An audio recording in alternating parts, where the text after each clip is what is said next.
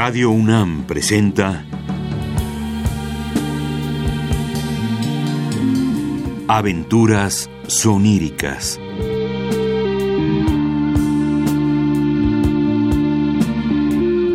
Un programa a cargo de Eduardo Ruiz Aviñón.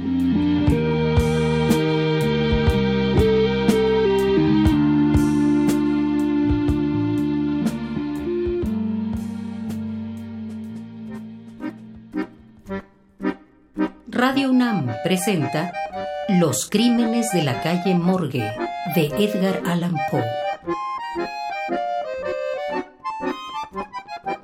Era verano en París cuando conocí a Auguste Dupin. Este joven caballero procedía de una familia excelente, pero una serie de desdichadas circunstancias lo habían reducido a tal pobreza que la energía de su carácter sucumbió ante la desgracia, llevándolo a alejarse del mundo y a no preocuparse por recuperar su fortuna. Gracias a la cortesía de sus acreedores, le quedó una pequeña parte del patrimonio y la renta que le producía bastaba, mediante una rigurosa economía, para subvenir a sus necesidades sin preocuparse de lo superfluo. Los libros constituían su solo lujo. Y en París es fácil procurárselos. Luego de nuestro primer y casual encuentro en una librería, ambos buscábamos el mismo libro. Vinieron una serie de charlas y cacerías de libros cada vez más frecuentes. Me quedé asombrado, al mismo tiempo por la extraordinaria amplitud de su cultura, pero, sobre todo, Sentí encenderse mi alma ante el exaltado fervor y la vívida frescura de su imaginación. No dejaba yo de reparar y admirar una peculiar aptitud analítica de Dupin.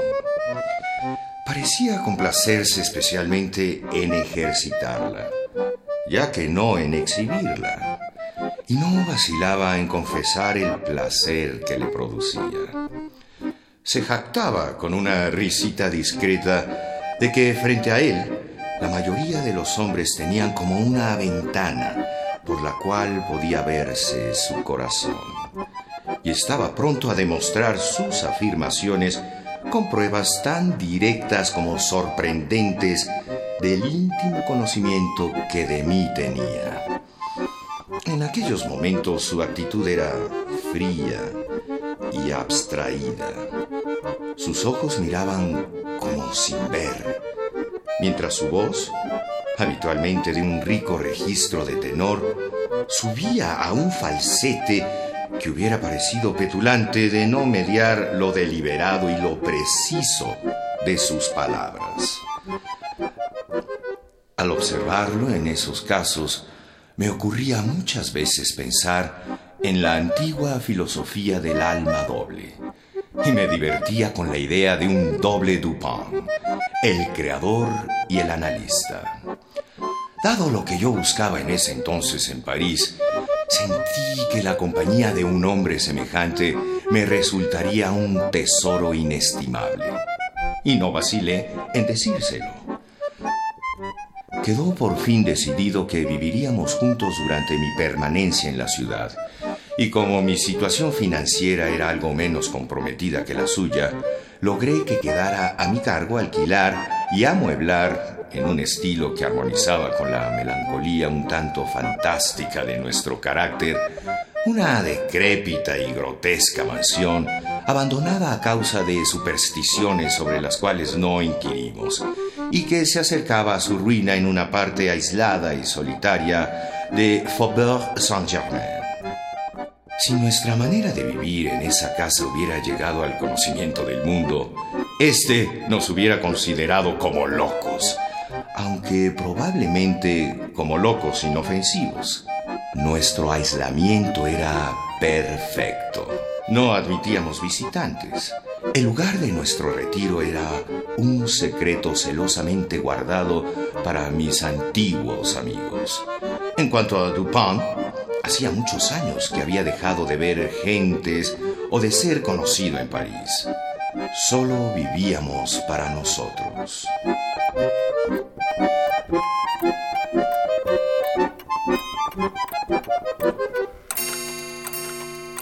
Al fin las siete. Eso significa que... Efectivamente, la noche ha caído. Ah, me encanta leer y charlar con usted a la luz de las bujías. Pero esto, la verdadera penumbra, ah, es incomparable.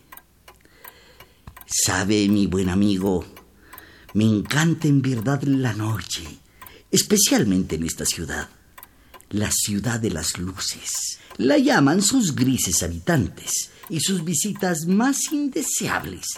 Pero lo que ellos no saben, lo que son incapaces de ver, es que las sombras que le cubren al irse la luz le otorgan su verdadera magia hasta el más mínimo resquicio. Le propongo algo. ¿Sí? Dejemos nuestro habitual encierro y disfrutemos de un café junto con la hermosa oscuridad nocturna. ¿Qué le parece? Idea tentadora, sin duda, e imposible de rechazar. Vamos, pues. Excelente. Pongámonos en marcha entonces.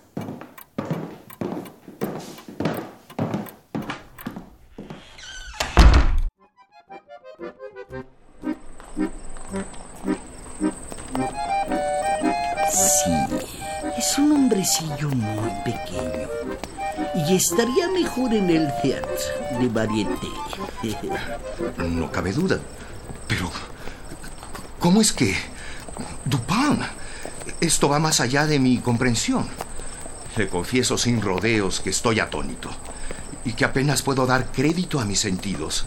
¿Cómo es posible que haya sabido que yo estaba pensando en... ¿En Chantilly? ¿Por qué se interrumpe?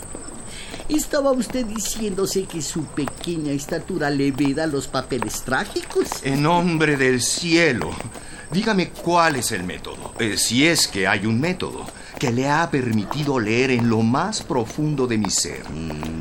Efectivamente, ese era el tema de mis reflexiones. Pensaba en lo mal que interpretó, o, o mejor dicho, trató de interpretar a Jerjes. Sí. Lo recuerdo bien. La crítica lo trató en verdad mal. Pobre Chantilly. Estaría mejor remendando zapatos como solía hacer. Sí, así es. Pero no divaguemos, por favor, Dupin. Dígame cómo hizo usted para saber exactamente en qué pensaba. Luce usted asustado, mi querido amigo. No tiene por qué preocuparse. No hay nada sobrenatural ni extraño en lo que hice. Fue el frutero. El frutero fue quien lo llevó a la conclusión de que el remendón de suelas no tenía estatura suficiente para Jerjes et id genus omne. ¿El frutero? Me asombra usted. No conozco ningún frutero. El hombre que tropezó con usted cuando entrábamos en esta calle eh, hará un cuarto de hora. ¿Lo recuerda? Eh, Estuvo a punto de derribarlo. Sí, lo recuerdo. Pero aún no entiendo qué tiene que ver él en todo esto. Se lo explicaré y para que pueda comprender claramente. Remontaremos primero el curso de sus reflexiones desde el momento en que le hablé hasta el de su choque con el frutero en cuestión. Vea, los eslabones principales de la cadena son los siguientes. Chantilly, Agrión, el doctor Nichols, Epicuro, la estereotomía, el pavimento, el frutero. Si no me equivoco, habíamos estado hablando de caballos justamente al abandonar la Rue Cretier.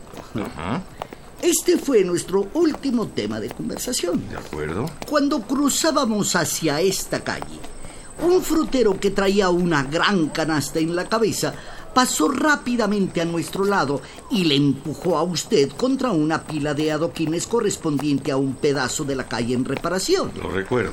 Usted pisó una de las piedras sueltas, resbaló, torciéndose ligeramente el tobillo. Mostró enojo o mal humor. Murmuró algunas palabras, se volvió para mirar la pila de adoquines y siguió andando en silencio. Yo no estaba especialmente atento a sus actos, pero en los últimos tiempos la observación se ha convertido para mí en una necesidad. Mantuvo usted los ojos clavados en el suelo, observando con aire quisquilloso los agujeros y los surcos del pavimento, por lo cual comprendí que seguía pensando en las piedras, hasta que llegamos al pequeño pasaje llamado La Martin, que con fines experimentales ha sido pavimentado con bloques ensamblados y remachados. Aquí su rostro se animó. Y al notar que sus labios se movían, no tuve dudas de que murmuraba la palabra estereotomía. Término que se ha aplicado pretenciosamente a esta clase de pavimento. Sabía que para usted sería imposible decir estereotomía sin verse llevado a pensar en átomos y pasar de ahí a las teorías de Epicuro. Ahora bien, cuando discutimos no hace mucho este tema, recuerdo haberle hecho notar de qué curiosa manera, por lo demás desconocida, las vagas conjeturas de aquel noble griego se han visto confirmadas en la reciente cosmogonia de las nebulosas. Comprendí, por tanto, que usted no dejaría de alzar los ojos hacia la gran nebulosa de Orión, y estaba seguro de que lo haría. Efectivamente, miró usted hacia lo alto y me sentí seguro de haber seguido correctamente sus pasos hasta ese momento. Pero es la amarga crítica a Chantilly que apareció en el museo de ayer, el escritor satírico hace algunas penosas alusiones al cambio de nombre del remendón antes de calzar los coturnos. Y cita un verso latino sobre el cual hemos hablado muchas veces. Me refiero al verso Perdidit antiquum litera prima sonum. Le dije a usted que se refería a Orión, que en un tiempo se escribió Orión. Y dada cierta acritud que se mezcló en aquella discusión, estaba seguro de que usted no la había olvidado. Era claro, pues, que no dejaría de combinar las dos ideas de Orión y Chantilly, que así lo hizo. Lo supe por la sonrisa que pasó por sus labios. ¿Pensaba usted en la inmolación del pobre zapatero? Hasta ese momento había caminado algo encorvado, pero de pronto le vi erguirse en toda su estatura. Me sentí seguro de que estaba pensando en la diminuta figura de Chantilly y en este punto interrumpí sus meditaciones para hacerle notar que, en efecto, el tal Chantilly era muy pequeño y que estaría mejor en el teatro de varieté. Oh, oh, sensacional sin duda. Dupin, su mente es de verdad prodigiosa. Creo que usted le sería de mucha utilidad a los cuerpos policiales de París en el caso de la Rue Morge. ¿El caso de la Rue Morge? Ah, No sé a qué caso se refiere. ¿No leyó usted los diarios de hoy? Prácticamente no hablaban de otra cosa. No, no, no lo hice.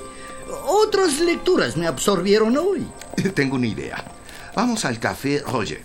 Siempre hay una copia del diario ahí. Le mostraré de lo que hablo. Ah, vamos.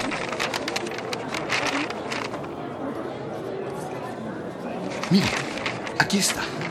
Dice, extraños asesinatos. Esta mañana, hacia las 3, los habitantes del Quartier Saint-Roch fueron arrancados de su sueño por los espantosos alaridos procedentes del cuarto piso de una casa situada en la Rue Morge, ocupada por Madame L'Espanaye y su hija, Mademoiselle Camille L'Espanaye. Como fuera imposible lograr el acceso a la casa, después de perder algún tiempo, se forzó finalmente la puerta con una ganzúa y ocho o diez vecinos penetraron en la compañía de dos gendarmes. Por ese entonces los gritos habían cesado, pero cuando el grupo remontaba el primer tramo de la escalera, se oyeron dos o más voces que discutían violentamente y que parecían proceder de la parte superior de la casa. Al llegar al segundo piso, las voces callaron a su vez, reinando una profunda calma. Los vecinos se separaron y empezaron a recorrer las habitaciones una por una. Al llegar a una gran cámara situada en la parte posterior del cuarto piso, cuya puerta cerrada por dentro con llave debió ser forzada, se vieron en presencia de un espectáculo que les produjo tanto horror como estupefacción. El aposento se hallaba en el mayor desorden. Los muebles rotos. Habían sido lanzados en todas direcciones. El colchón del único lecho aparecía tirado en mitad del piso. Sobre una silla había una navaja manchada de sangre. Sobre la chimenea aparecían dos o tres largos y espesos mechones de cabello humano igualmente empapados en sangre y que daban la impresión de haber sido arrancados de raíz. Se encontraron en el piso cuatro napoleones, un aro de topacio, tres cucharas grandes de plata, tres más pequeñas de metal d'Alger y dos sacos que contenían casi cuatro mil francos en oro. Los cajones de una cómoda situada en un ángulo habían sido abiertos y aparentemente saqueados, aunque quedaban en ellos numerosas prendas. Descubrióse una pequeña caja fuerte de hierro debajo de la cama y no del colchón. Estaba abierta y con la llave en la cerradura. No contenía nada aparte de unas viejas cartas y papeles igualmente sin importancia. No se veía huella alguna de Madame L'Espanaye, pero al notarse la presencia de una insólita cantidad de hollín al pie de la chimenea, se procedió a registrarla, encontrándose, cosa horrible de describir, el cadáver de su hija, cabeza abajo, el cual había sido metido a la fuerza en la estrecha abertura y considerablemente empujado hacia arriba. El cuerpo estaba aún caliente al examinarlo se advirtieron en él numerosas escoriaciones, producidas sin duda por la violencia con que fue introducido y por la que requirió arrancarlo de ahí. Veíanse profundos arañazos en el rostro y en la garganta aparecían contusiones negruzcas y profundas huellas de uñas, como si la víctima hubiera sido estrangulada. Luego de una cuidadosa búsqueda en cada porción de la casa sin que apareciera nada nuevo, los vecinos se introdujeron en un pequeño patio pavimentado de la parte posterior del edificio y encontraron el cadáver de la anciana señora, la cual había sido degollada tan salvajemente que, al tratar de levantar el cuerpo, la cabeza se desprendió del tronco. Horribles mutilaciones aparecían en la cabeza y en el cuerpo y este último apenas presentaba forma humana. Hasta el momento no se ha encontrado la menor clave que permita solucionar tan horrible misterio. Y hasta aquí la historia. El resto son solo los testimonios de los vecinos de las víctimas y algunos de los policías involucrados. Pues, ¿qué esperamos? No deje usted de leer. En lo que esas personas vieron puede estar la clave del caso entero. Y hasta aquí la historia. El resto son solo los testimonios de los vecinos de las víctimas y algunos de los policías involucrados. Pues, ¿qué esperamos? No deje usted de leer. En lo que esas personas vieron puede estar la clave del caso entero.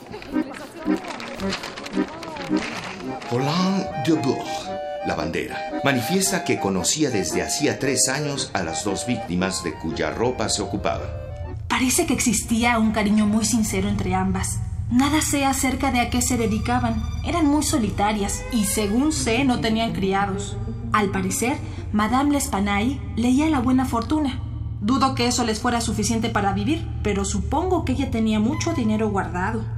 Después de todo, la casa era suya y es una casa grande. Empezaron a vivir ahí luego de que echaran a un inquilino muy maleducado, con el cual tenían muchos problemas. A los únicos que recuerdo haber visto entrar en la casa, además de a ellas, es a un mozo que vino en un par de ocasiones y a un médico que hacía visitas no muy regulares. Muchos otros vecinos han proporcionado testimonios coincidentes. No se ha hablado de nadie que frecuentara la casa.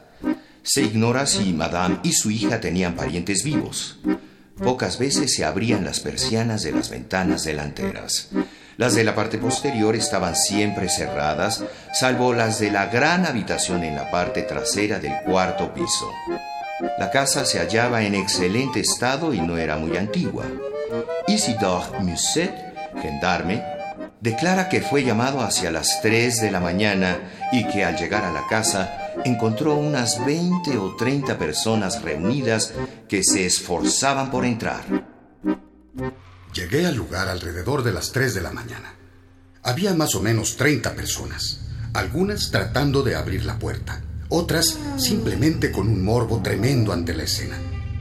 De otro lado de la puerta se escuchaban unos alaridos terribles y desesperados.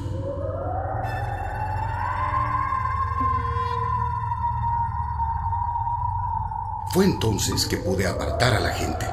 Derribé la cerradura con un golpe de mi bayoneta y... Los alaridos continuaron hasta que se abrió la puerta, cesando luego de golpe. Parecían gritos de personas que sufrieran los más agudos dolores. Eran gritos agudos y prolongados, no breves y precipitados. Subí por las escaleras tan rápido como pude. Al llegar al primer descanso, oí dos voces que discutían con fuerza y agriamente. Una de ellas era ruda y la otra mucho más aguda y muy extraña. Pude entender algunas palabras provenientes de la primera voz que correspondía a un francés. Estaba seguro de que no se trataba de una voz de mujer. Pude distinguir las palabras sacré y diablo. La voz más aguda era de un extranjero. No podría asegurar si se trataba de un hombre o una mujer. No entendí lo que decía, pero tuve la impresión de que hablaba en español. Aunque luego de hablar con algunos de los vecinos que entraron conmigo al lugar, tengo mis dudas. Uno de ellos, un platero vecino de las difuntas, cree que la voz era de un italiano. Odenheimer, un restaurantero de la zona, asegura que la voz hablaba francés, pero él viene de Ámsterdam, así que creo que cualquier sonido le debe parecer francés. William Bird, un sastre británico, afirma formar parte del grupo que entró a la habitación. Oí voces que disputaban. La más ruda era la de un francés. Eh, pude distinguir varias palabras, pero ya no las recuerdo todas. Eh, oí claramente Sacré et mon Dieu. En ese momento se oía un ruido como si varias personas estuvieran luchando era un sonido de forcejeo, como si algo fuese arrastrado. La voz aguda era muy fuerte, mucho más que la voz ruda. Eh, estoy seguro de que no se trataba de la voz de un inglés, no, parecía la voz de un alemán. Los testigos nombrados más arriba fueron nuevamente interrogados, declarando que la puerta del aposento donde se encontró el cadáver de Mademoiselle L estaba cerrada por dentro cuando llegaron hasta ella. Reinaba un profundo silencio. No se escuchaban quejidos ni rumores de ninguna especie. No se vio a nadie en el momento de forzar la puerta. Las ventanas, tanto de la habitación del frente como de la trasera, estaban cerradas y firmemente aseguradas por dentro. Entre ambas habitaciones había una puerta cerrada, pero la llave no estaba echada. La puerta que comunicaba la habitación del frente con el corredor había sido cerrada con llave por dentro. Un cuarto pequeño situado en el frente del cuarto piso, al comienzo del corredor, apareció abierto con la puerta entornada. La habitación estaba llena de camas viejas, cajones y objetos por el estilo. Se procedió a revisarlo uno por uno. No se dejó sin examinar una sola pulgada de la casa. Se enviaron desollinadores para que exploraran las chimeneas. La casa tiene cuatro pisos, con mansardes. Una trampa que da al techo estaba firmemente asegurada con clavos y no parece haber sido abierta durante años. Los testigos no están de acuerdo sobre el tiempo transcurrido entre el momento en que escucharon las voces que disputaban y la apertura de la puerta de la habitación. Algunos sostienen que transcurrieron tres minutos, otros calculan cinco. Costó mucho violentar la puerta. Certificaron que las chimeneas de todas las habitaciones eran demasiado angostas para admitir el paso de un ser humano.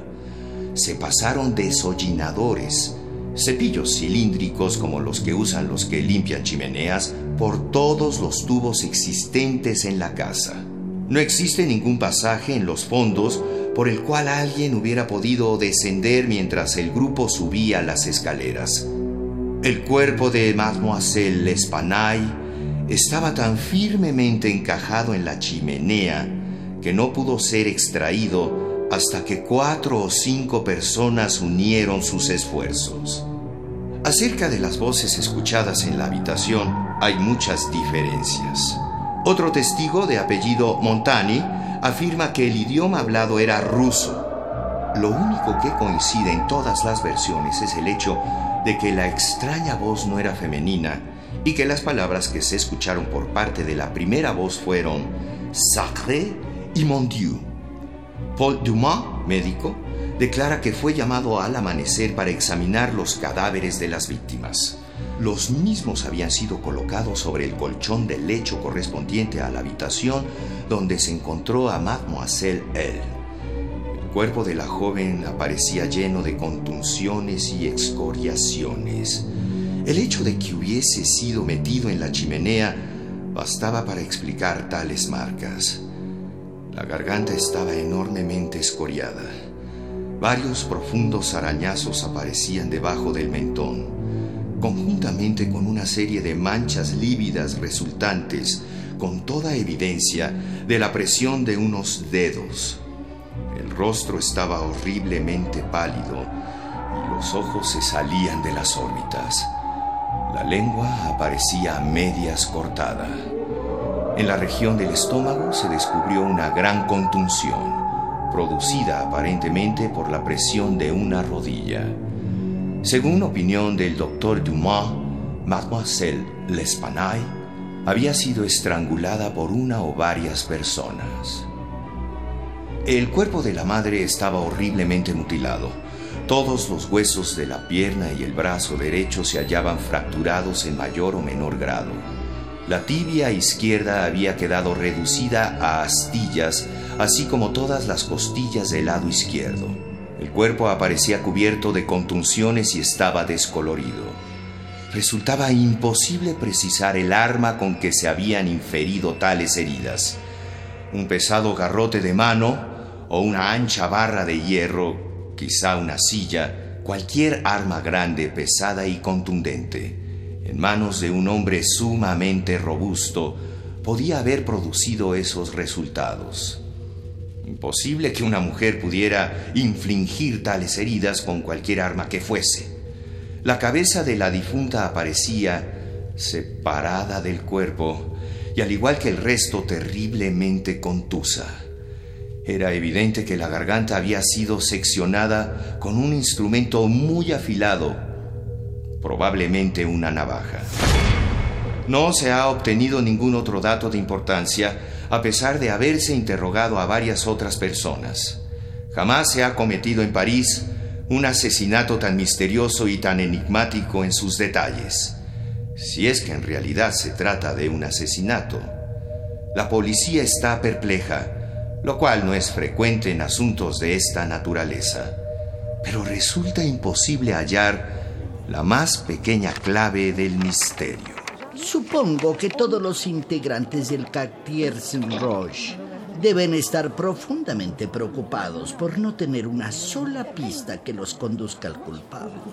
Si no fuera porque todo esto es una gran tragedia. Mm. Sería divertido. Entonces, ¿le interesa el caso? Oh, profundamente.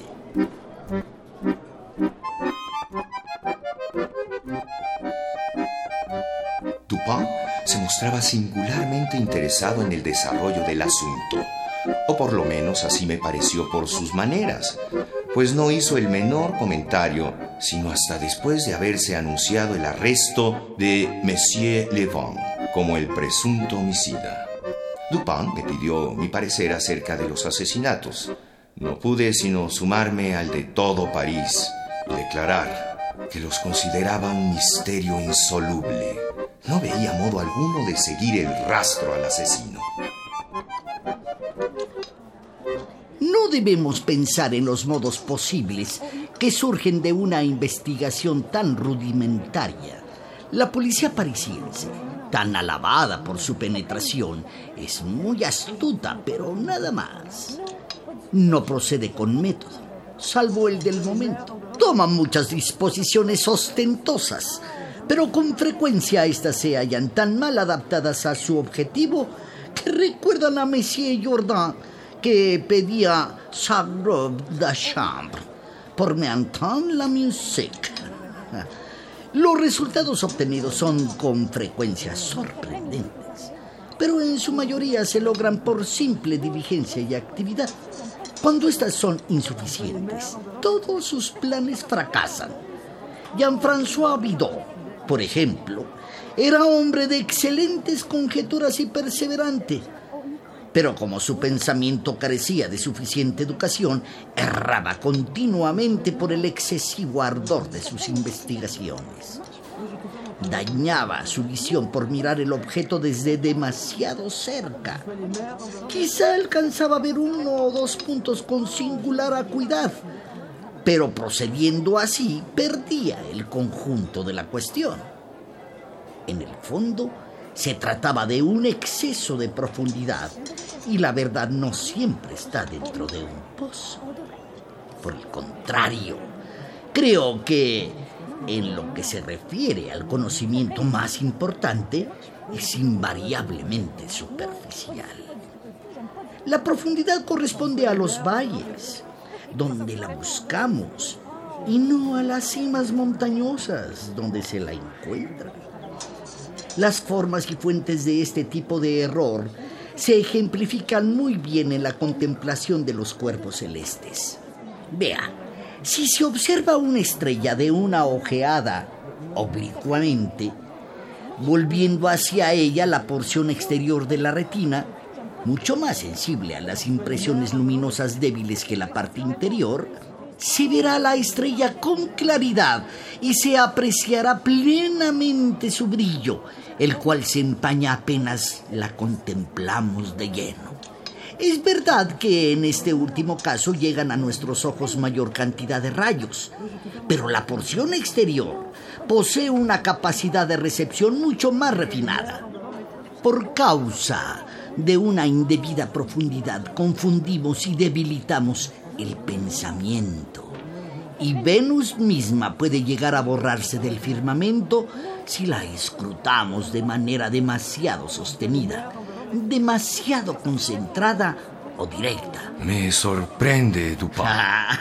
en cuanto a esos asesinatos, procedamos personalmente a un examen antes de formarnos una opinión. La encuesta nos servirá de entretenimiento. Además, Levant me prestó cierta vez un servicio por el cual estoy agradecido. Iremos a estudiar el terreno con nuestros propios ojos. Conozco al prefecto de policía y no habrá dificultad en obtener el permiso necesario.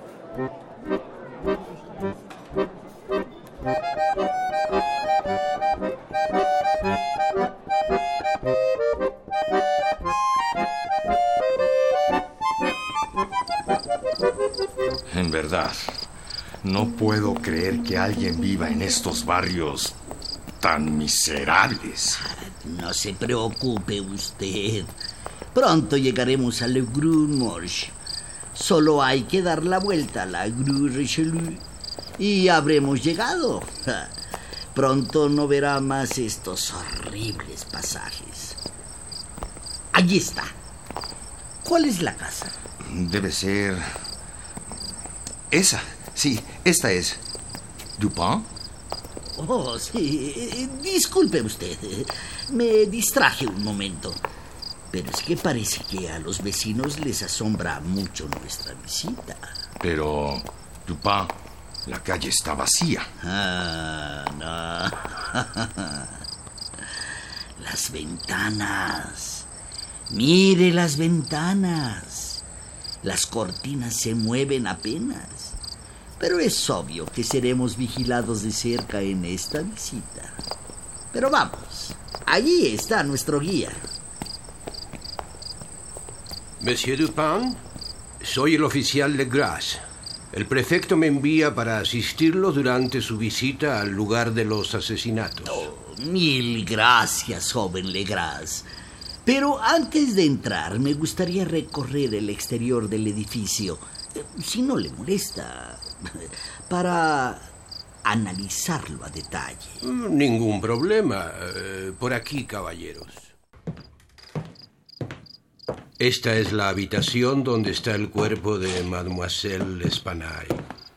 Mon Dieu. ¡Qué escena tan terrible! Oh, lo es, sin duda. Pero no se distraiga, mi buen amigo. Observe todo minuciosamente. ¿Ve usted algo peculiar? Mm, nada fuera de lo que ya sabemos por los diarios. Ah, me temo que la Gazette no haya penetrado en el insólito horror de este asunto. Pero dejemos de lado las vanas opiniones de ese diario. Tengo la impresión de que se considera insoluble este misterio por las mismísimas razones que deberían inducir a considerarlo fácilmente solucionable. Me refiero a lo excesivo, a lo de sus características. La policía se muestra confundida por la aparente falta de móvil y no por el asesinato en sí, sino por su atrocidad. Está asimismo perpleja por la aparente imposibilidad de conciliar las voces que se oyeron disputando con el hecho de que en lo alto solo se encontró a la difunta Mademoiselle Espanay. Aparte de que era imposible escapar de la casa sin que el grupo que ascendía la escalera lo notara el salvaje desorden del aposento, el cadáver metido cabeza abajo en la chimenea, la espantosa mutilación del cuerpo de la anciana son elementos que, junto con los ya mencionados y otros que no necesito mencionar, han bastado para paralizar la acción de los investigadores policiales y confundir por completo su tan alabada perspicacia. Han caído en el grueso pero común error de confundir lo insólito con lo abstruso. Eh, ¿Perdón? Sí, abstruso. Ajá. Pero justamente a través de esas desviaciones del plan ordinario de las cosas, la razón se abrirá paso, si ello es posible, en la búsqueda de la verdad. Siga adelante, Dupont. En investigaciones como la que ahora efectuamos no debería preguntarse tanto qué ha ocurrido como qué hay en lo ocurrido que no se parezca a nada ocurrido anteriormente. En una palabra, la facilidad con la cual llegaré o he llegado a la solución de este misterio se halla en razón directa de su aparente insolubilidad a ojos de la policía. Pero vámonos ya. Esta no es una charla que debamos tener tan cerca de los representantes de la justicia. Entiendo. Además, ya oscurece y me gustaría visitar las oficinas del diario Le Monde antes de volver a casa. ¿Y se puede saber para qué? No irá usted a confrontarlos por sus comentarios acerca del caso, ¿verdad? No, No tiene usted que temer. Creo que, por el contrario, ellos agradecerán mi visita, pues de tener éxito, el caso estará resuelto.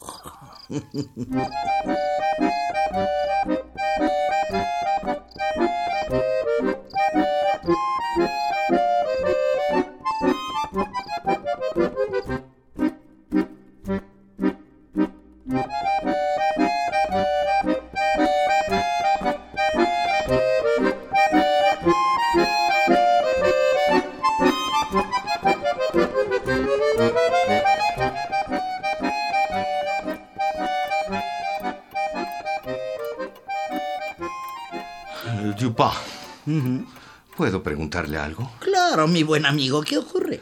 Es que han pasado ya varios días desde que fuimos a la casa de la Rue Morche y usted no ha vuelto a hacer comentarios acerca del caso. ¿Puedo saber por qué? claro.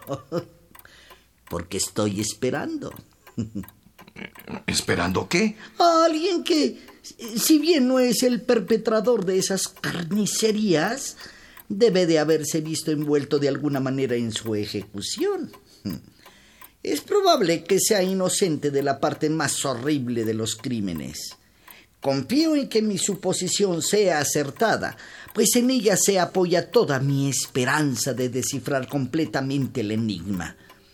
Espero la llegada de ese hombre en cualquier momento y en esta habitación. Cierto que puede no venir, pero lo más probable es que llegue.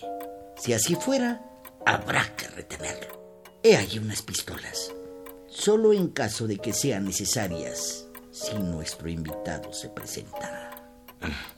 ¿De verdad cree que serán necesarias? Monsieur Dupin, ¿se encuentra bien? Sí. Oh, lo siento.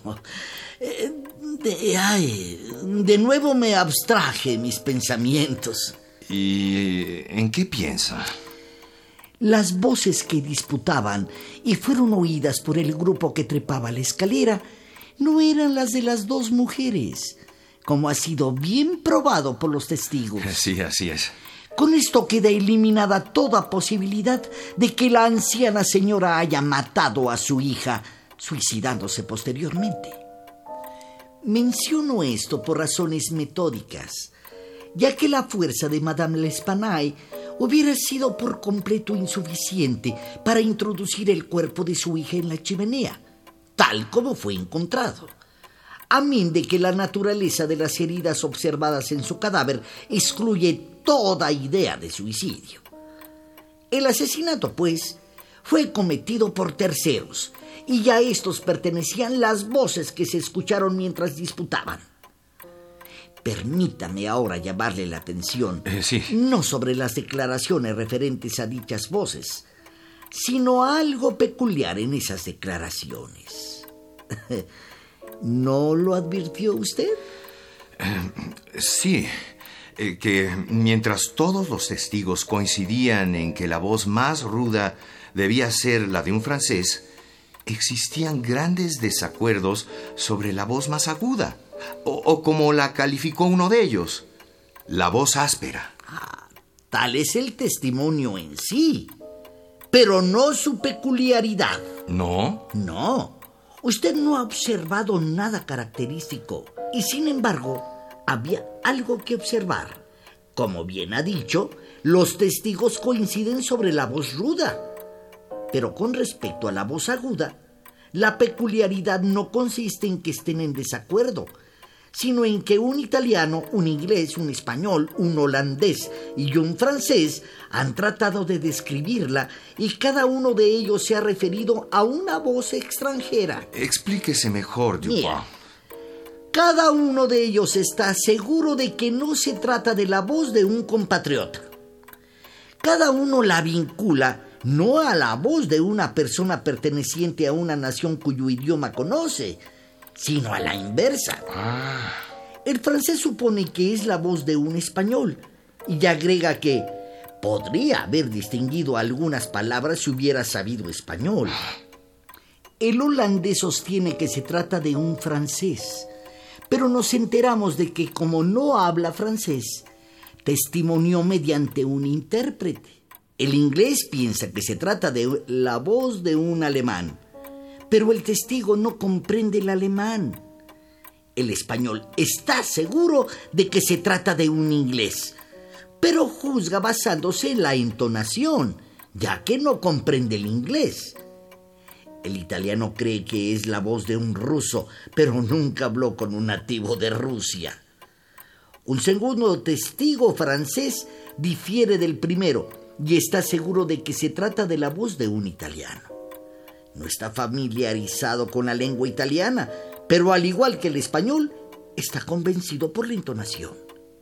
Ahora bien, cuán extrañamente insólita tiene que haber sido esa voz para que pudieran reunirse semejantes testimonios. Una voz en cuyos tonos los ciudadanos de las cinco grandes divisiones de Europa no pudieran reconocer nada familiar. Me dirá usted que podía tratarse de la voz de un asiático o un africano. Ni unos ni otros abundan en París, pero sin negar esa posibilidad, me limitaré a llamarle la atención sobre tres puntos. Ponga atención. Sí, Dupont. Un testigo califica la voz de áspera más que aguda. ¿Eh? Otros dos señalan que era precipitada y desigual. Ninguno de los testigos se refirió a palabras reconocibles, a sonidos que parecieran palabras. No sé la impresión que pudo haber causado hasta ahora en su entendimiento, pero no vacilo en decir que cabe extraer deducciones legítimas de esta parte del testimonio, la que se refiere a las voces ruda y aguda, suficientes para crear una sospecha que deben de orientar todos los pasos futuros de la investigación del misterio. Digo deducciones legítimas sin expresar plenamente lo que pienso. Quiero dar a entender que las deducciones son las únicas que corresponden y que la sospecha surge inevitablemente como resultado de las mismas. No le diré todavía cuál es esta sospecha. ¿eh? Oh. Pero tenga presente que por lo que a mí se refiere, bastó para dar forma definida y tendencia determinada a mis investigaciones en el lugar del hecho. No le diré todavía cuál es esta sospecha. ¿eh? Pero tenga presente que por lo que a mí se refiere, bastó para dar forma definida y tendencia determinada a mis investigaciones en el lugar del hecho. ¿Alguna otra observación, Dupont? Uh, hay dos ventanas en el aposento. Contra una de ellas no hay ningún mueble que la obstruya y es claramente visible.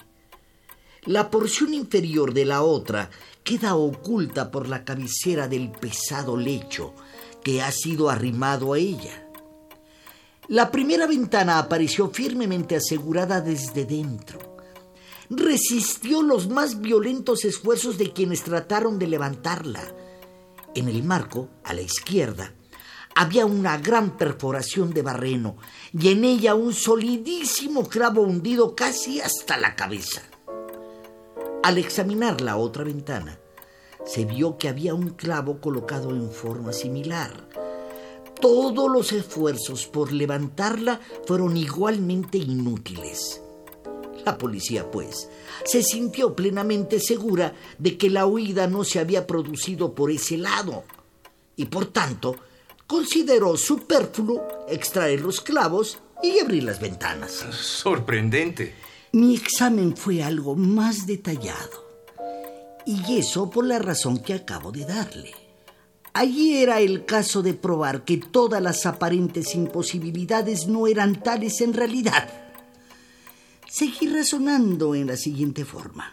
A posteriori, los asesinos escaparon desde una de esas ventanas. Por tanto, no pudieron asegurar nuevamente los marcos desde el interior, tal como fueron encontrados. Consideración que, dado lo obvio de su carácter, interrumpió la búsqueda de la policía en ese terreno. Los marcos estaban asegurados. Es necesario, pues, que tengan una manera de asegurarse por sí mismos. La conclusión no admitía escapatoria. Me acerqué a la ventana que tenía libre acceso. Extraje con alguna dificultad el clavo y traté de levantar el marco. Tal como lo había anticipado, resistió a todos mis esfuerzos.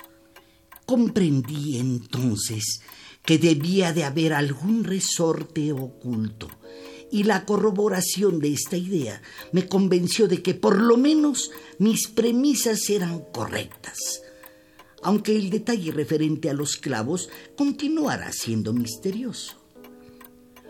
Un examen detallado no tardó en revelarme el resorte secreto. Lo oprimí. Satisfecho de mi descubrimiento, me abstuve de levantar el marco. Volví a poner el clavo en su sitio y lo observé atentamente. Una persona que escapa por la ventana podía haberla cerrado nuevamente y el resorte habría asegurado el marco. Pero, ¿cómo reponer el clavo? La conclusión era evidente y estrechaba una vez más el campo de mis investigaciones.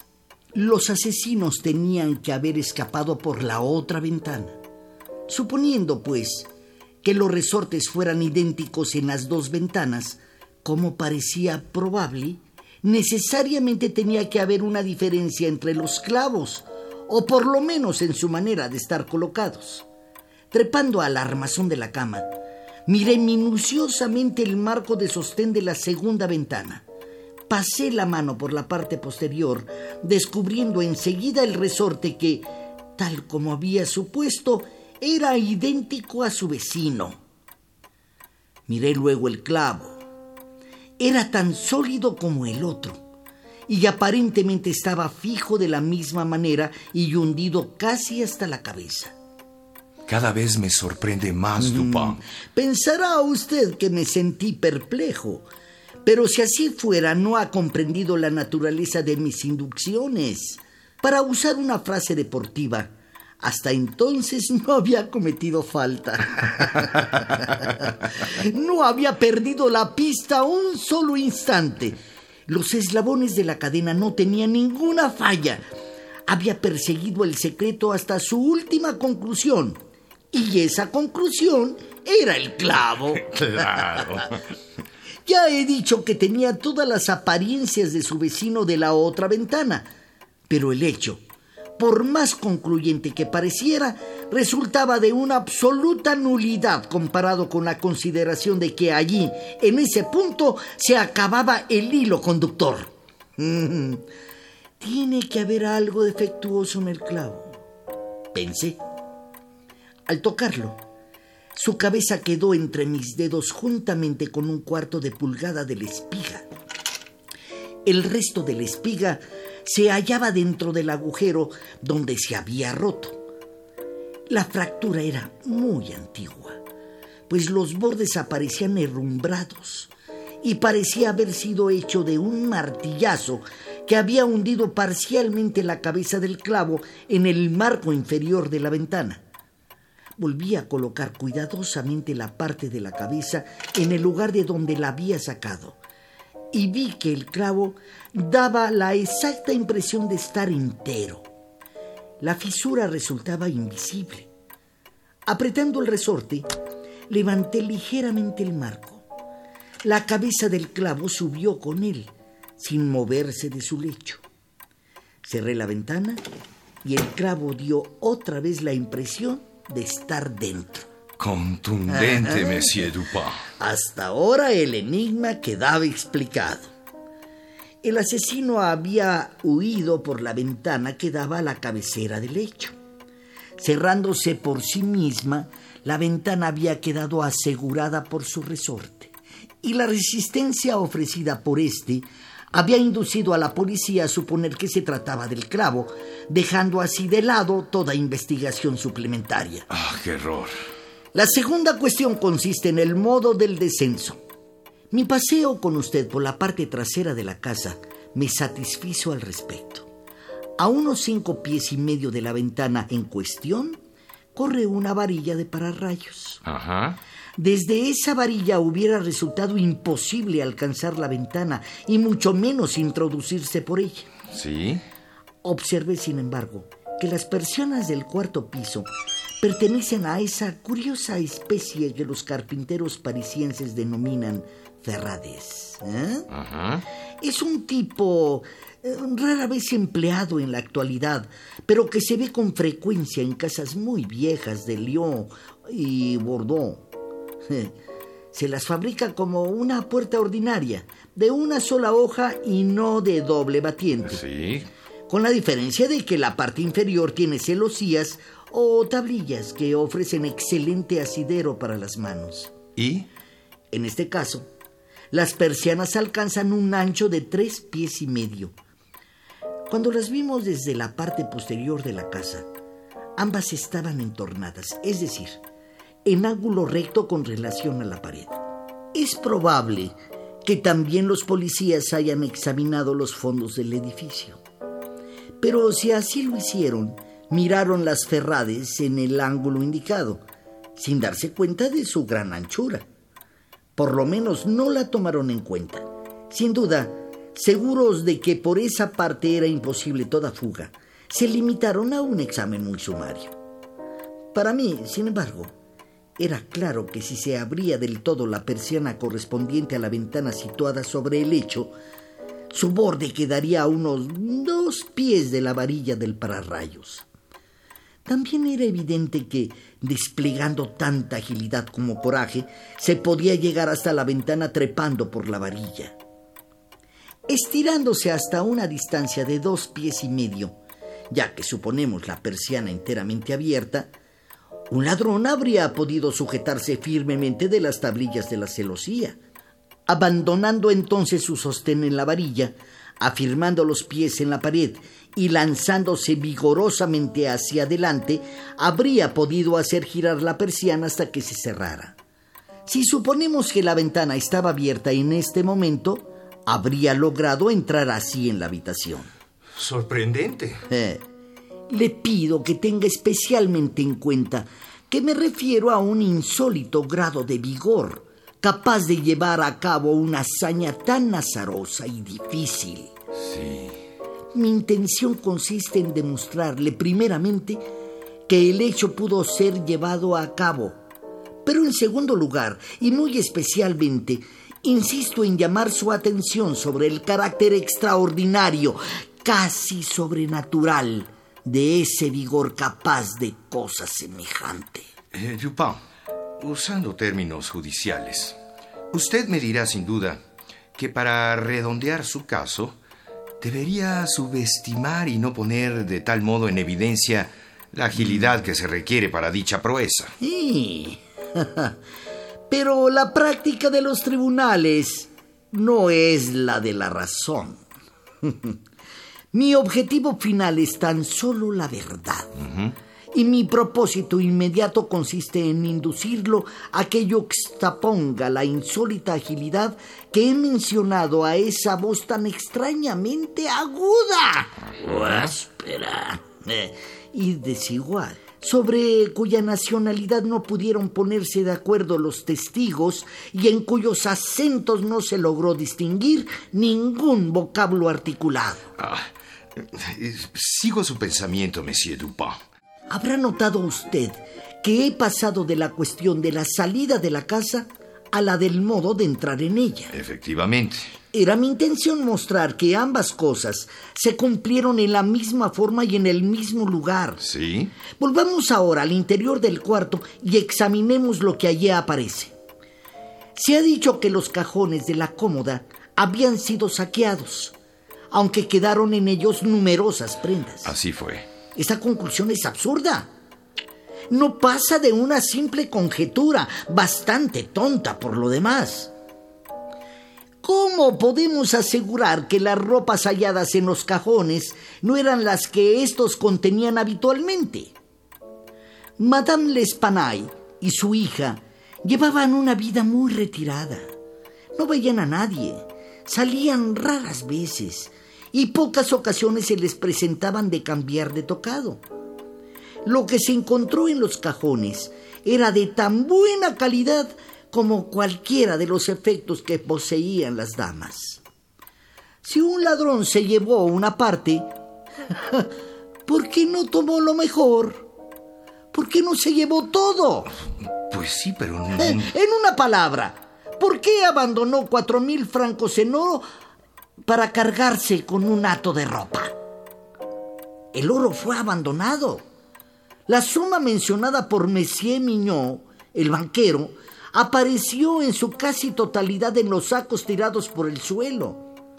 Le pido, por tanto, que descarte de sus pensamientos la desatinada idea de un móvil, nacida en el cerebro de los policías por esa parte del testimonio que se refiere al dinero entregado en la puerta de la casa. Eh, eh, está bien. Coincidencias diez veces más notables que esta, la entrega del dinero y el asesinato de sus poseedores tres días más tarde, ocurren a cada hora de nuestras vidas sin que nos preocupemos por ellas. En efecto. En general, las coincidencias son grandes obstáculos en el camino de esos pensadores que todo lo ignoran de la teoría de las probabilidades. Esa teoría a la cual los objetivos más eminentes de la investigación humana deben los más altos ejemplos. En esta instancia, si el oro hubiese sido robado, el hecho de que la suma hubiese sido entregada tres días antes habría constituido algo más que una coincidencia. Antes bien, hubiera corroborado la noción de un móvil, pero dadas las verdaderas circunstancias del caso, si hemos de suponer que el oro era el móvil del crimen, tenemos entonces que admitir que su perpetrador era lo bastante indeciso y lo bastante estúpido como para olvidar el oro y el móvil al mismo tiempo. De acuerdo. Teniendo, pues, presentes los puntos sobre los cuales he llamado su atención, la voz singular, la insólita agilidad y la sorprendente falta de móvil en un asesinato tan atroz como este, echemos una ojeada a la carnicería en sí. Ajá. Estamos ante una mujer estrangulada por la presión de unas manos e introducida en el cañón de la chimenea con la cabeza hacia abajo. Los asesinos ordinarios no emplean semejantes métodos y mucho menos esconden al asesinado en esa forma. En el hecho de introducir el cadáver en la chimenea, admitirá usted que hay algo excesivamente inmoderado, algo por completo inconciliable con nuestras nociones sobre los actos humanos. Incluso si suponemos que su autor es el más depravado de los hombres. Totalmente de acuerdo, Monsieur Dupin. Piense a sí mismo en la fuerza prodigiosa que hizo falta para introducir el cuerpo hacia arriba, cuando para hacerlo descender fue necesario el concurso de varias personas. Volvamos ahora a las restantes señales que pudo dejar ese maravilloso vigor. En el hogar de la chimenea se hallaron muy espesos mechones de cabello humano canoso. Si así fue. Habían sido arrancados de raíz. Bien sabe usted la fuerza que se requiere para arrancar en esa forma 20 o 30 cabellos. Claro.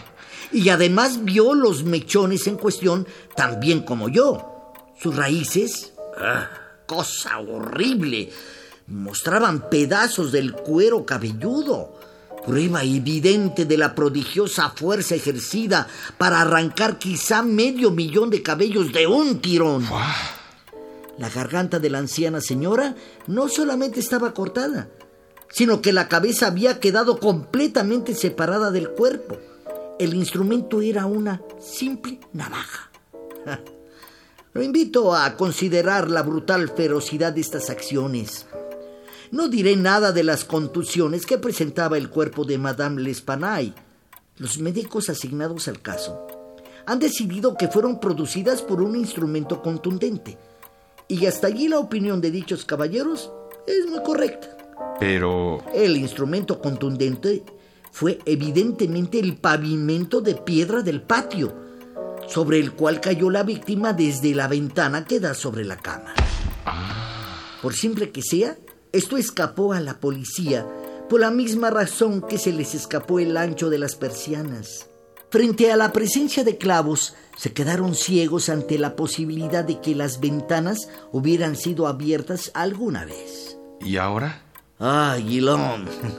si ahora, en adición a estas cosas, ha reflexionado usted adecuadamente sobre el extraño desorden del aposento Hemos llegado al punto de poder combinar las nociones de una asombrosa agilidad, una fuerza sobrehumana, una ferocidad brutal, una carnicería sin motivo, una grotesque eh, en el horror por completo ajeno a lo humano y una voz de tono extranjero para los oídos de hombres de distintas nacionalidades y privada de todo silabio inteligible.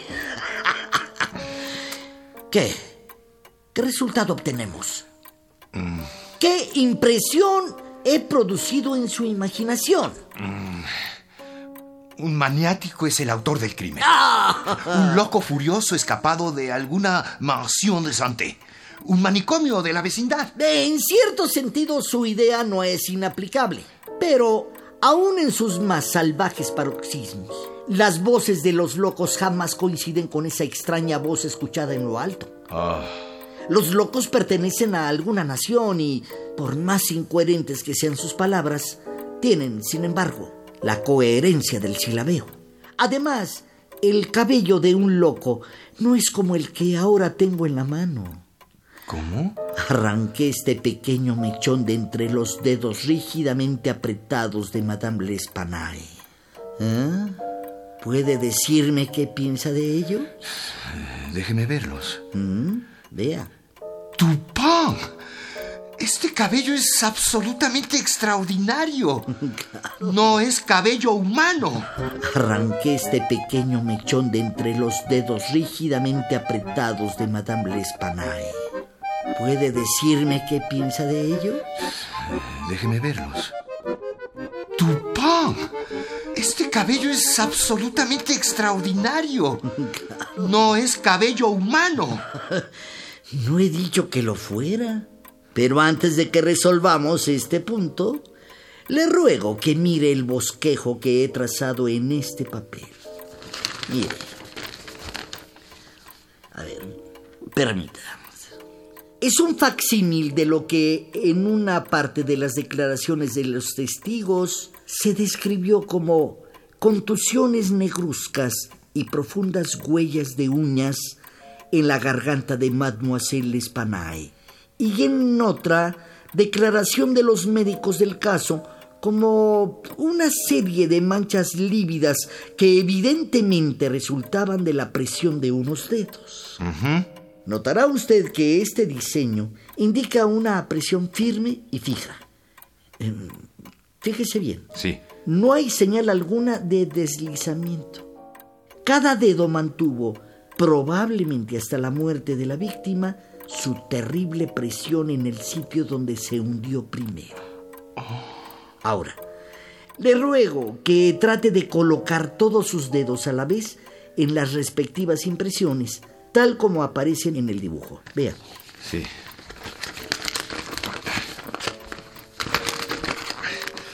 Ay, no puedo lograrlo.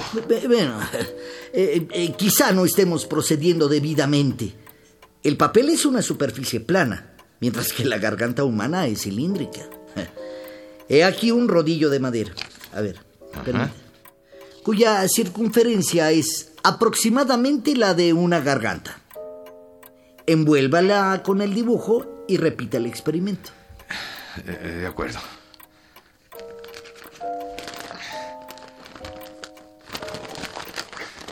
Ah, es más difícil.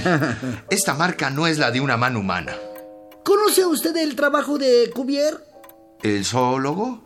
Sí, he leído varios de sus trabajos. en este libro, Cuvier hace una minuciosa descripción anatómica y descriptiva del gran orangután leonado de las islas de la India Oriental. La gigantesca estatura, la prodigiosa fuerza y agilidad, la terrible ferocidad y las tendencias imitativas de estos mamíferos son bien conocidas. Mire usted la ilustración en esta página. Sí. La descripción de los dedos concuerda exactamente con este dibujo. Solo un orangután entre Mm. todos los animales existentes es capaz de producir las marcas que aparecen en su diseño. Y el mechón de pelo coincide en un todo con el pelaje de la bestia descrita por Cuvier. No. De todas maneras, no alcanzo a comprender los detalles de este aterrador misterio. Además, se escucharon dos voces que disputaban, y una de ellas era, sin duda, la de un francés. Cierto. Y recordará usted que, casi unánimemente, los testigos declararon haber oído decir a esa voz las palabras Mon Dieu. Sí, mon Dieu. Dadas las circunstancias, uno de los testigos acertó al sostener que la exclamación tenía un tono de reproche o reconvención. Sobre esas dos palabras, pues, he apoyado todas mis esperanzas de una solución total del enigma. Ah, Ojalá, Monsieur Dupont. Un francés estuvo al tanto del asesinato. Es posible que fuera inocente de toda participación en el sangriento episodio. El orangután pudo habérsele escapado. Quizás siguió sus huellas hasta la habitación, pero, dadas las terribles circunstancias que se sucedieron, le fue imposible capturarlo otra vez. El animal anda todavía suelto. No continuaré con estas conjeturas, pues no tengo derecho a darles otro nombre, ya que las sombras de reflexión que les sirven de base poseen apenas suficiente profundidad para ser alcanzadas por mi intelecto, y no pretenderé mostrarlas con claridad a la inteligencia de otra persona. Las llamaremos conjeturas, pues, y, y nos referiremos a ellas como tales. Si el francés en cuestión es, como lo supongo, inocente de tal atrocidad, este aviso que dejé esa noche cuando volvíamos a casa en las oficinas de Le Monde, un diario consagrado a cuestiones marítimas y muy leído por los navegantes, lo hará acudir a nuestra casa. Lea usted el anuncio. Con gusto. Capturado. En el Bois de Boulogne, en la mañana del. la mañana del asesinato, se ha capturado un gran orangután leonado de la especie de Borneo. Su dueño, de quien se sabe que es un marinero perteneciente a un barco maltés, puede reclamarlo, previa identificación satisfactoria y pago de los gastos resultantes de su captura y cuidado. Presentarse al número 19, calle Faubourg Saint-Germain, tercer piso. Pero, pero, ¿cómo es posible que sepa usted que el hombre es un marinero y que pertenece a un barco maltés? Ah, no lo sé, y no estoy seguro de ello.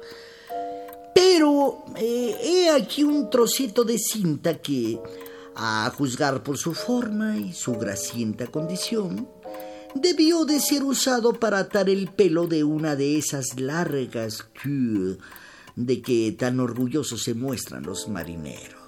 Además, el nudo pertenece a esa clase que pocas personas son capaces de hacer, salvo los marinos, y es característico de los malteses. Ah, Encontré esta cinta al pie de la varilla del pararrayos. Mm.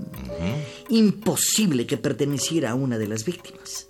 De todos modos, si me equivoco al deducir de la cinta que el francés era un marinero perteneciente a un barco maltés, no he causado ningún daño al estamparlo en el aviso. Si me equivoco, el hombre pensará que me he confundido por alguna razón que no se tomará el trabajo de averiguar. Pero si estoy en lo cierto, hay mucho de ganado. Conocedor, aunque inocente de los asesinatos, el francés vacilará, como es natural, antes de responder al aviso y reclamar el orangután. Ojalá, Dupont, Eh, ojalá. Pero si estoy en lo correcto, es muy poco probable que el marinero renuncie, a pesar de sus temores, a un animal que cuesta una fortuna. Eso y su seguridad de que la policía se encuentra muy lejos de hallarle, debe ser razón suficiente para hacerlo venir. Sorprendente.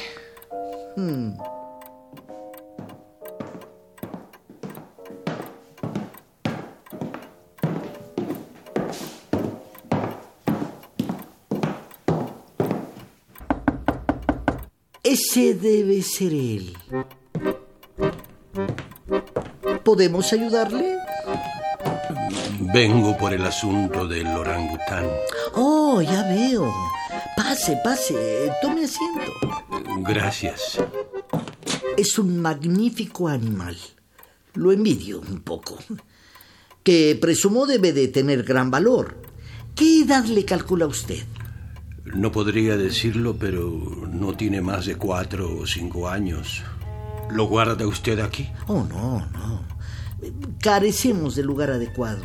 Está en una caballeriza cerca de aquí.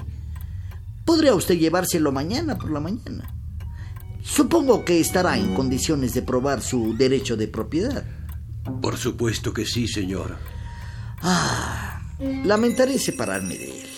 No quisiera que usted se hubiese molestado por nada. Oh, Estoy dispuesto a pagar una recompensa por el hallazgo del animal. Una suma razonable, por supuesto. Pues eso me parece muy justo. Déjeme pensar qué le pediré. Ah, ya sé. He aquí cuál será mi recompensa. ¿Mm? Me contará usted todo lo que sabe sobre esos crímenes de la No sé de qué habla. Amigo mío, se está usted alarmando sin necesidad. Le aseguro que no tenemos intención de causarle el menor daño, lejos de nosotros querer perjudicarlo. Le doy mi palabra de caballero y de francés. Estoy perfectamente enterado de que es usted inocente de los asesinatos, pero sería inútil negar que, en cierto modo, se haya implicado en ellas. Fundándose en lo que le he dicho, supondrá que poseo medios de información sobre este asunto. medios que le sería imposible imaginar. El caso se plantea de la siguiente manera. Usted no ha cometido nada que no debiera haber cometido, nada que lo haga culpable. Ni siquiera se le puede acusar de robo, cosa que pudo llevar a cabo impunemente. No tiene nada que ocultar ni razón para hacerlo. Por otra parte, el honor más elemental lo obliga a confesar todo lo que sabe.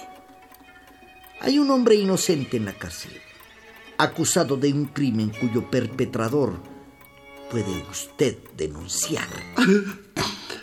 Dios venga en mi ayuda.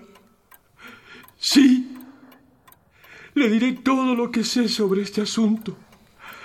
Aunque no espero que crea ni la mitad de lo que voy a contarle. Estaría loco si pensara que van a creerme. No, y sin embargo soy inocente. Y lo confesaré todo aunque me cueste la vida.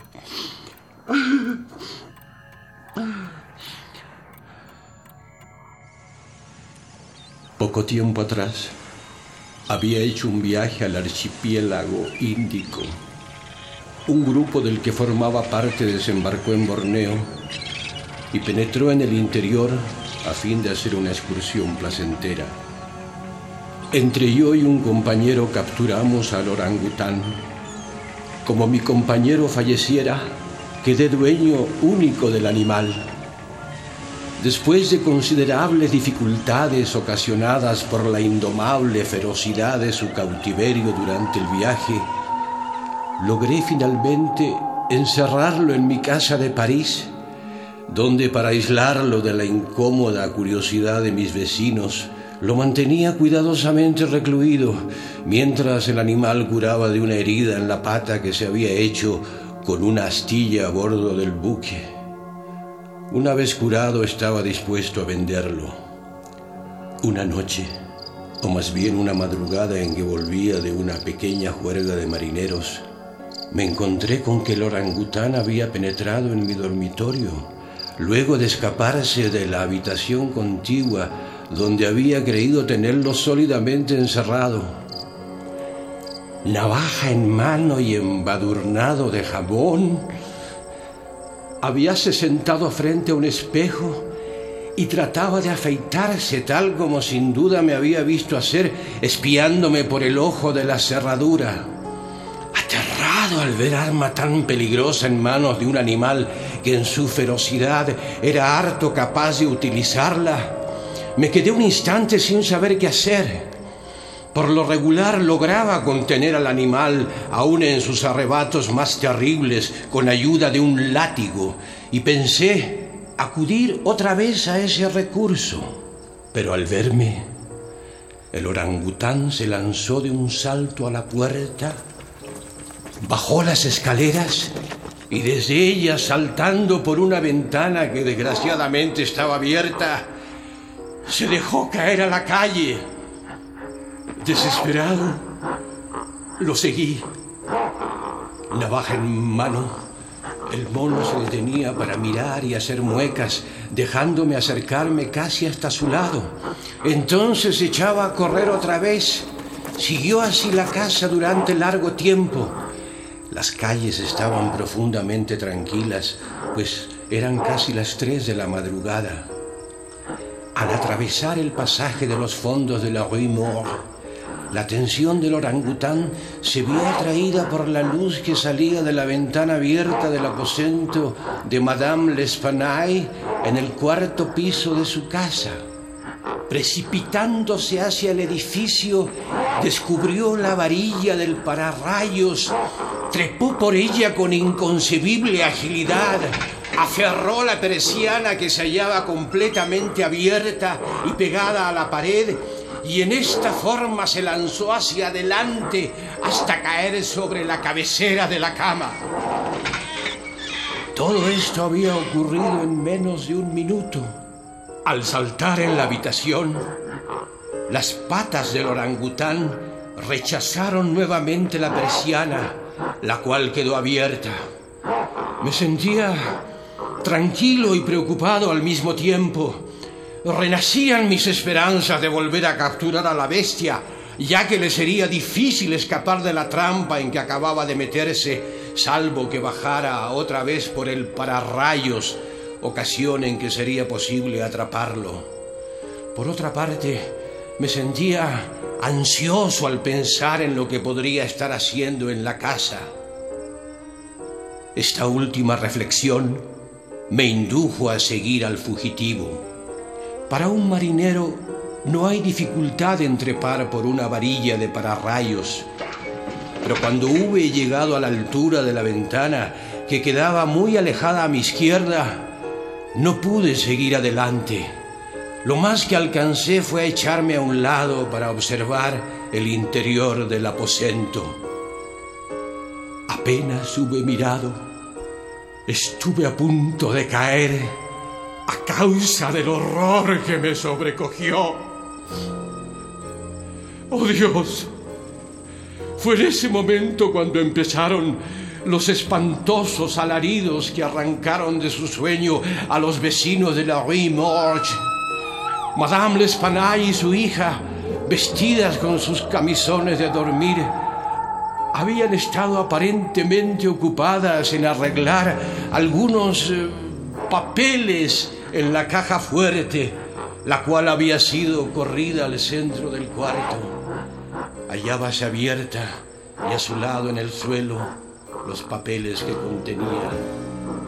Las víctimas debían de haber estado sentadas dando la espalda a la ventana y a juzgar por el tiempo transcurrido entre la entrada de la bestia y los gritos, parecía probable que en un primer momento no hubieran advertido su presencia. El golpear de la persiana pudo ser atribuido por ellas al viento. En el momento en que miré hacia el interior del cuarto, el gigantesco animal había aferrado a Madame L'Espanaye por el cabello que la dama tenía suelto como si se hubiera estado peinando y agitaba la navaja cerca de su cara, imitando los movimientos de un barbero. La hija yacía postrada e inmóvil, víctima de un desmayo. Los gritos y los esfuerzos de la anciana señora, durante los cuales le fueron arrancados los mechones de la cabeza, tuvieron por efecto convertir los propósitos probablemente pacíficos del orangután en otros llenos de furor. Con un solo golpe de su musculoso brazo, separó casi completamente la cabeza del cuerpo de la víctima La vista de la sangre transformó su cólera en frenesí, rechinando los dientes y echando fuego por los ojos, saltó sobre el cuerpo de la joven y hundiéndole las terribles garras en la garganta, las mantuvo allí hasta que murió. Las furiosas miradas de la bestia cayeron entonces sobre la cabecera del lecho sobre el cual yacía yo paralizado por el horror.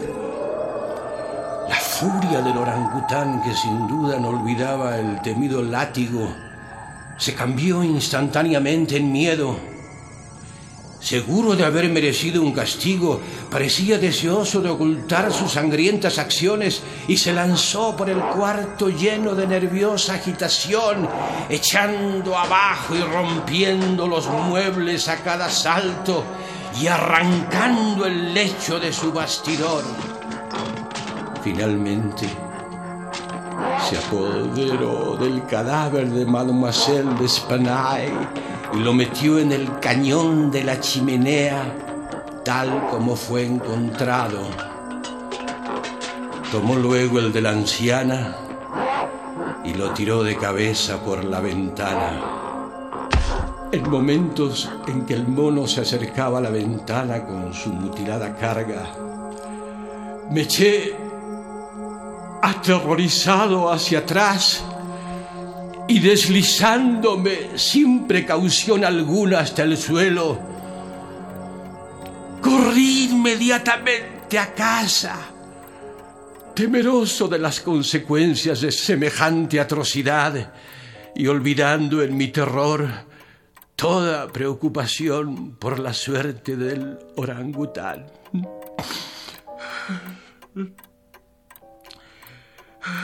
Las palabras que los testigos oyeron en la escalera fueron sus exclamaciones de espanto, mezcladas con los diabólicos sonidos que profería la bestia.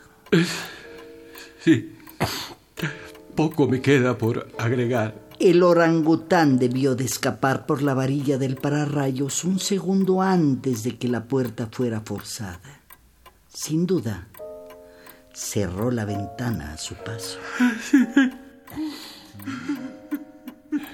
Monsieur Dupont, ¿no cree usted que debamos, no sé, arrestarlo y dar aviso a la policía? Sí, hagámoslo.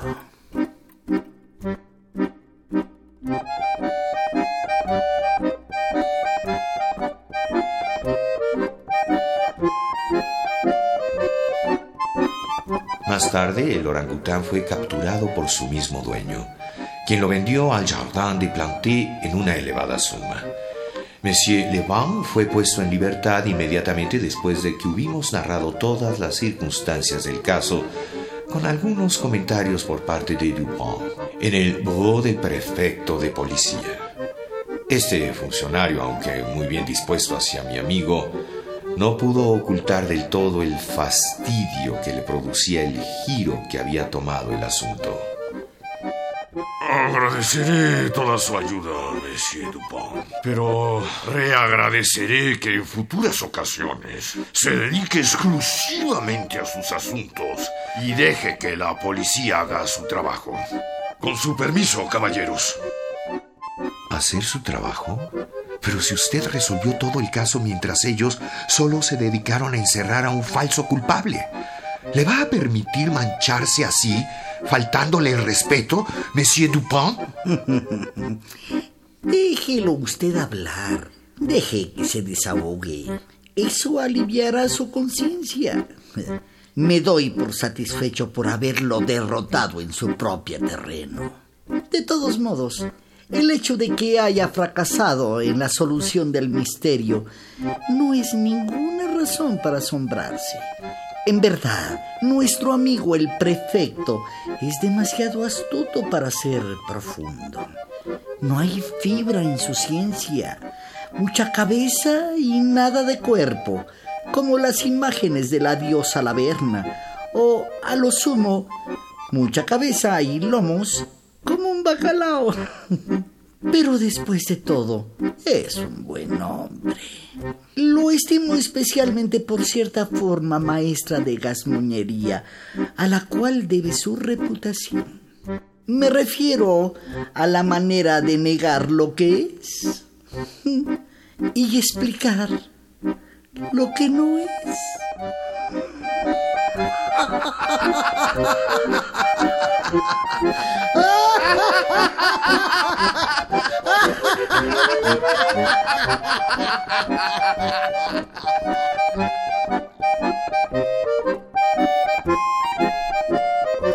Radio UNAM presentó Los crímenes de la calle Morgue de Edgar Allan Poe. Adaptación Francisco de León. Actuaron Guillermo Henry, Oscar Yoldi, María Sandoval, Gabriel Pingarrón y Mauricio Davison. Dirección Eduardo Ruiz Aviñón. Grabación Francisco Mejía. Ambientación sonora Diego Ibáñez.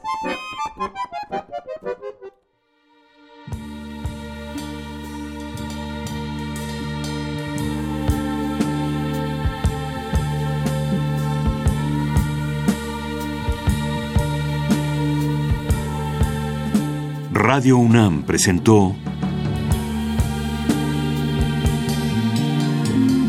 Aventuras soníricas.